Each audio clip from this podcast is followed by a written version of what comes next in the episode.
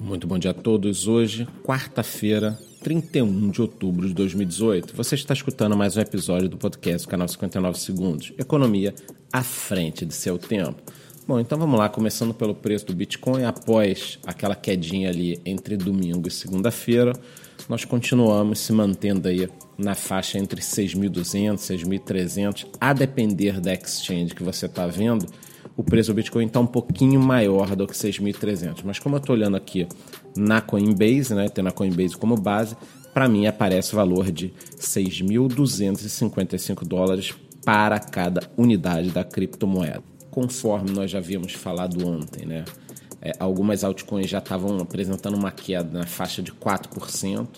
Hoje isso se acentuou um pouquinho então a grande maioria das principais altcoins está no negativo e algumas já começam a ficar aí com um valor um pouquinho mais preocupante. Então alguns destaques são Stellar menos 8%, Litecoin menos 7%, Cardano menos 8,40% e VeChain menos 12,8% nos últimos sete dias. Bom, e no campo das notícias, quando eu comecei a ler aqui para separar o material do dia, eu fiquei preocupado porque eu vi que um americano tinha sido preso por fazer P2P, né, transacionar milhares de dólares entre 2015 e 2016. Aí eu fiquei preocupado. Falei, opa, será que os americanos vão começar a caçar a galera P2P?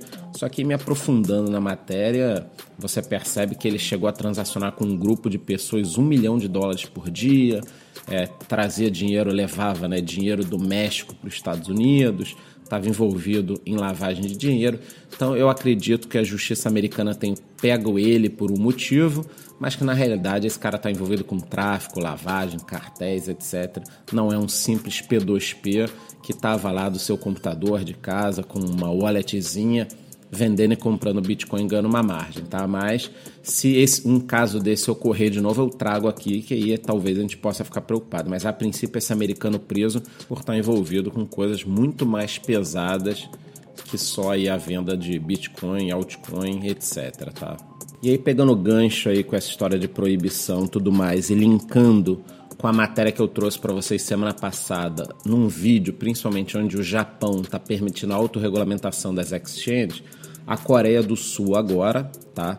Emitiu uma nota, o governo da Coreia do Sul, através do, das organizações financeiras, ali de todos os, os órgãos que cuidam desse tipo de coisa, de que as exchanges podem ter serviços bancários, tá? No caso da Índia, por exemplo, não podem. Então, na Coreia do Sul, o governo liberou as exchanges, é oficial, podem ter serviços bancários. Inclusive disse que elas estão fazendo direitinho o serviço de Know Your Client, né? Quer dizer, conhecer o seu cliente e de cuidar para que não haja lavagem de dinheiro. Então, de acordo com o governo, esse serviço está sendo bem feito. A única coisa que ele pede é que para as exchanges, para que elas cuidem da parte de segurança e que, se possível, consigam desenvolver produtos na área de seguro para que caso haja algum problema aí, os investidores tenham para onde correr, né? Então, eu acho que a Coreia do Sul caminha na mesma direção do Japão, com isso, eles podem conseguir que as grandes exchanges não saiam do país e fujam para Malta, por exemplo, que são já paraísos das exchanges. Então, eu acho interessante. Acho que o governo deve sempre atuar assim. Funcionem lá. Se der problema, eu meto o dedo. Então, no mesmo caminho do Japão, a Coreia do Sul está falando o seguinte: exchange, cuidem do trabalho de vocês não arrumem problema para que eu tenha que aí meter meu dedo, tá?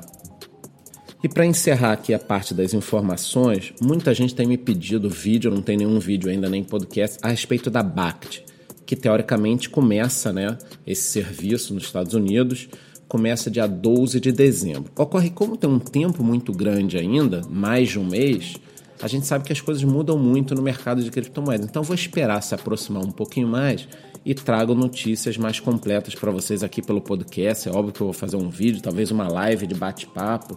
Se o produto for do jeito que estão falando, vai ser uma coisa muito boa realmente. E por que, que eu estou falando isso? Porque o Goldman Sachs, todo mundo sabe, um banco enorme, 150 anos, super conhecido, uma casa de investimentos respeitada, apesar de todos os escândalos nesses mais de 100 anos, no qual eles se envolveram, mas parece que eles estão listando aí alguns grandes clientes e oferecendo alguns produtinhos vinculados a criptomoedas ou querendo entender o interesse dos clientes. O que, que isso quer dizer, tá, gente? Por que, que eu estou falando isso? Porque esses grandes bancos, essas grandes casas de investimento, eles, quem lembra aí há dois anos atrás, só falavam mal das criptomoedas. No início desse ano, começaram a soltar que teriam produtos e agora estão listando clientes. Então, qual a minha opinião? Os bancos não são inimigos das criptomoedas. Eles já perceberam que é um negócio que não tem volta.